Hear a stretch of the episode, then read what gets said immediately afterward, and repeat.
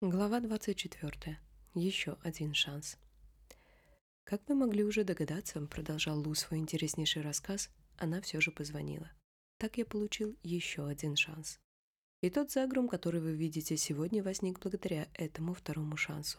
Конечно, мы наделали поначалу массу ошибок. Единственное, что нам сразу удалось выполнить действительно успешно, было распространение всех этих новых идей среди остальных наших сотрудников. Это было поразительно. Мы сами еще не знали всех нюансов нашей новой теории, двигались практически на ощупь, поэтому поначалу придерживались лишь общих положений. И можете себе представить, после этого многое изменилось. Одни лишь коллективные лекции, в которых принимали участие сотрудники компании, имели поразительный и продолжительный эффект. Нам это было точно известно, потому что мы периодически производили оценку результатов, достигнутых за каждый определенный промежуток времени. Но за прошедшие 20 с небольшим лет мы, конечно, приобрели неоценимый опыт в применении нашей теории непосредственно к вопросам бизнеса. Мы сумели выбраться из скорлупы как компания в целом и поэтому смогли найти и сформулировать особый план действий, который сводил до минимума возможность предательства самого себя на рабочем месте. Мы его с вами уже обсуждали. Принимая новых сотрудников, пользуемся моментом, пока они еще не находятся в скорлупе по отношению к коллегам и компании в целом, и знакомим их с нашими методами совместной работы. Лу замолчал, и в разговор вступил Бат. «Сейчас мы делим это знакомство на три фазы», — сказал он. «Вчера и сегодня мы занимались первой фазой. Это самые основы, которые оказывают серьезнейшее влияние. Они становятся базой для всего, что следует далее. Именно благодаря этому возможны дальнейшие результаты. Вторая и третья фаза строятся на том, о чем мы говорили, когда знакомили вас с конкретными и систематическими способами концентрации на результате и его достижении. Это система трансформации ответственности, которая сводит к минимуму предательство самого себя на рабочем месте и положительно влияет на результаты деятельности компании. Тем самым значительно сокращается количество проблем с персоналом. «Система трансформации ответственности?» — спросил я. Бат кивнул. «На ком вы сосредоточены, будучи в собственной скорлупе?» — задал он вопрос. «В основном на себе». «А на чем сосредоточены, будучи в собственной скорлупе?» Я немного подумал и в итоге сказал, в основном на самооправдании. А если бы все сотрудники организации действительно отвечали за достижение конкретного частного результата? Если бы они и впрямь несли за это ответственность, требовалось бы им оправдание в отсутствии результата. Я покачал головой. Вероятно, нет. Так что, наверное, их больше интересовал бы итог, а не объяснение, да? Наверное, сказал я, не понимая, к чему ведет Бат. А если бы результат изначально побуждал сотрудников думать о других? Я не сразу смог ответить. Смотрите, продолжал он. Если бы все были сосредоточены на других, на ком бы они не были зациклены. На себе, предположил я. Именно. Организация, находящаяся в скорлупе, полна сотрудников, которые сконцентрированы на себе и самооправдании. Напротив, представьте себе такую компанию, в которой все сфокусированы на других и на достижении целей. Это компания вне скорлупы, сказал я. Точно. Именно ее мы и стараемся создать с помощью системы трансформации ответственности. Мы стараемся поддерживать дисциплину, чтобы люди оставались сосредоточенными на результатах и на других. Культура обвинений, которая так часто встречается в организациях, заменяется культурой глубокой ответственности, которую сотрудники не боятся брать на себя. Тот, кто занят собой и самооправданиями, надолго тут не задерживается. «А вы видите в этих неудачниках людей?» – врякнул я, не успев подумать. «Отпустить сотрудника – это действие», – ответил Бат. «И совершить его можно двумя способами». «Я знаю, знаю», — попытался оправдаться я. «И в том малоприятном случае, когда мы вынуждены уволить сотрудника», — сказал он, не прерываясь, «мы освобождаем человека, а не объект. Это совершенно иное». Я кивнул. Стало ясно, что мое будущее в Загрум зависело от того, правильно ли я все это пойму.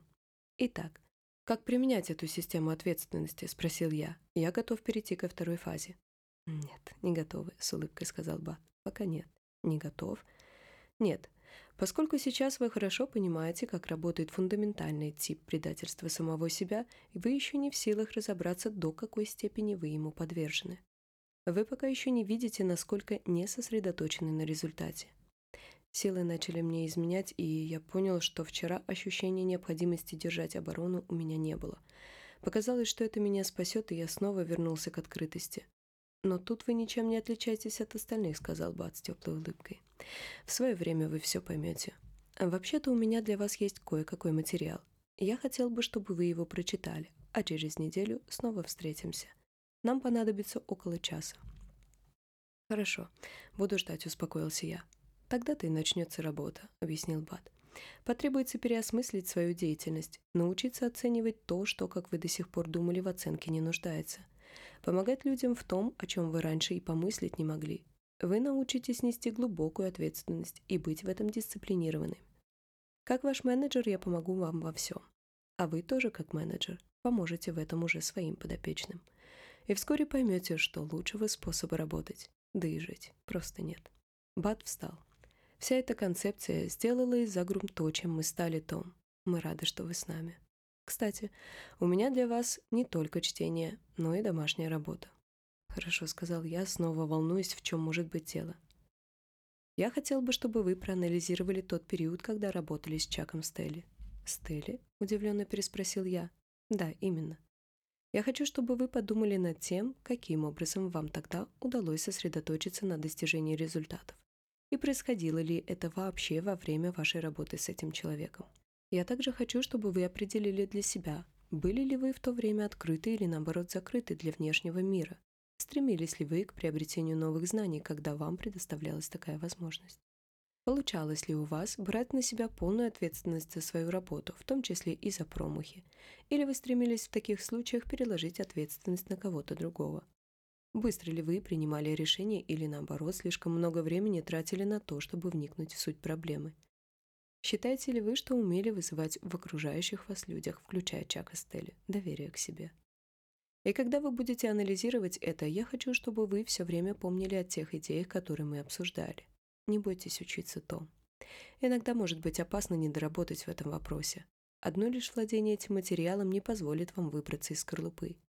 Вы сможете покинуть ее, если пропустите через себя каждое слово. Но если мы будем использовать наши знания лишь для того, чтобы ставить диагноз окружающим, мы вряд ли достигнем цели. Напротив, мы сможем овладеть идеей в полной мере только если будем использовать полученные знания и накопленный опыт для того, чтобы в первую очередь быть в состоянии оказать помощь другим людям, даже таким, как Чак Стелли. Бат поискал что-то в дипломатии и вытащил оттуда какие-то записи. «Здесь несколько памяток, которые, думаю, вам пригодятся», — сказал он, протягивая мне карточку. Я взглянул на нее, там было написано следующее. Суть понимания идей. Предательство самого себя приводит к самообману и появлению скорлупы. Находясь внутри скорлупы, вы не в состоянии сосредоточиться на результатах своей деятельности. Ваше воздействие на окружающих и успешное достижение поставленных целей будут зависеть от того, находитесь ли вы внутри скорлупы или вне ее. Вы выбираетесь из скорлупы, когда прекращаете противостоять другим людям. Пропуская этот материал через себя, не старайтесь быть идеальным, старайтесь просто стать лучше. Не говорите о таких понятиях, как скорлупа с теми людьми, которым ничего о них не известно. Придерживайтесь принципов своей собственной жизни. Не ищите скорлупу у других людей, занимайтесь лучше своей собственной. Не осуждайте других за то, что они находятся внутри скорлупы. Лучше сами держитесь подальше от своей собственной. Не отчаивайтесь, осознав, что в какой-то момент оказались внутри скорлупы. Не бросайте попыток выйти из нее. Не отрицайте, что находились внутри скорлупы, если это действительно было так. Попросите прощения и продолжайте идти вперед. Пытайтесь быть более полезным для окружающих в будущем.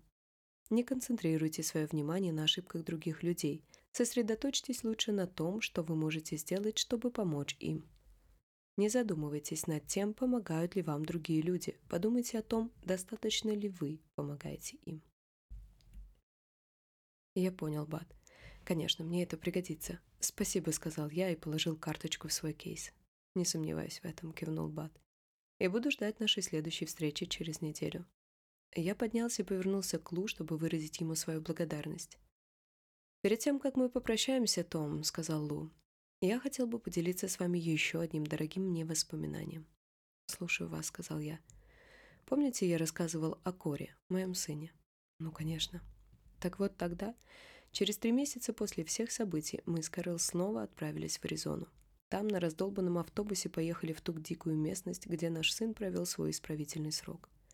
Мы собирались пожить там несколько дней, после чего вместе вернуться домой. Думаю, не стоит говорить, что от волнения я просто не находил себе места. В эти недели, которые последовали после отъезда Кори, я часто писал ему. В этих письмах я старался излить свою душу. И в ответ сын медленно и осторожно, как же ребенок, делающий свои первые неуверенные шаги, начал раскрываться передо мной с совершенно неожиданной стороны.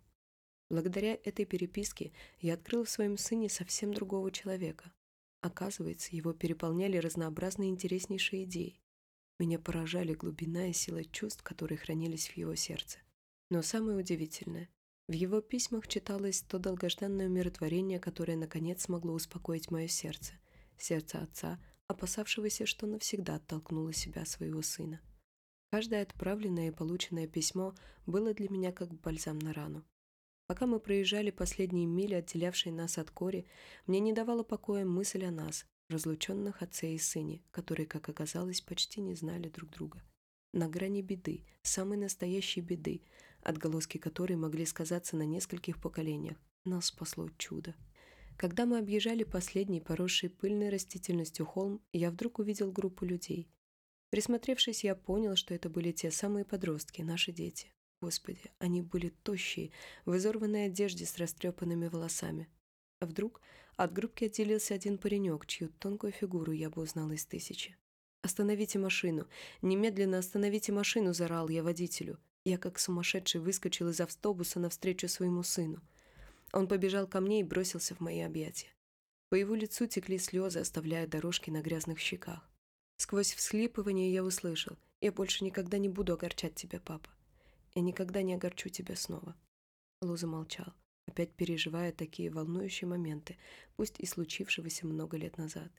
Его слова растопили мое сердце. «Я тоже никогда не буду огорчать тебя, сынок», — сказал я. Лу помолчал немного, глядя на меня мудрым и добрым взглядом.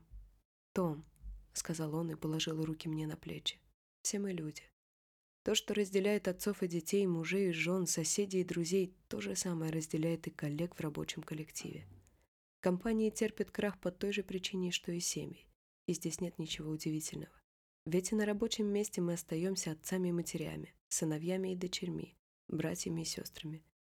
Семья, как и любой производственный коллектив, это объединение людей. Именно из этого мы исходим, строя нашу корпоративную политику в Загрум. Помните, добавил Лу после короткой паузы, мы никогда не сможем по-настоящему узнать и по достоинству оценить тех, с кем живем и работаем рядом будь то Бат, Кейт, ваша жена, сын или кто-то вроде Чака Стелли, пока не выберемся из своей скорлупы и не откроемся навстречу людям.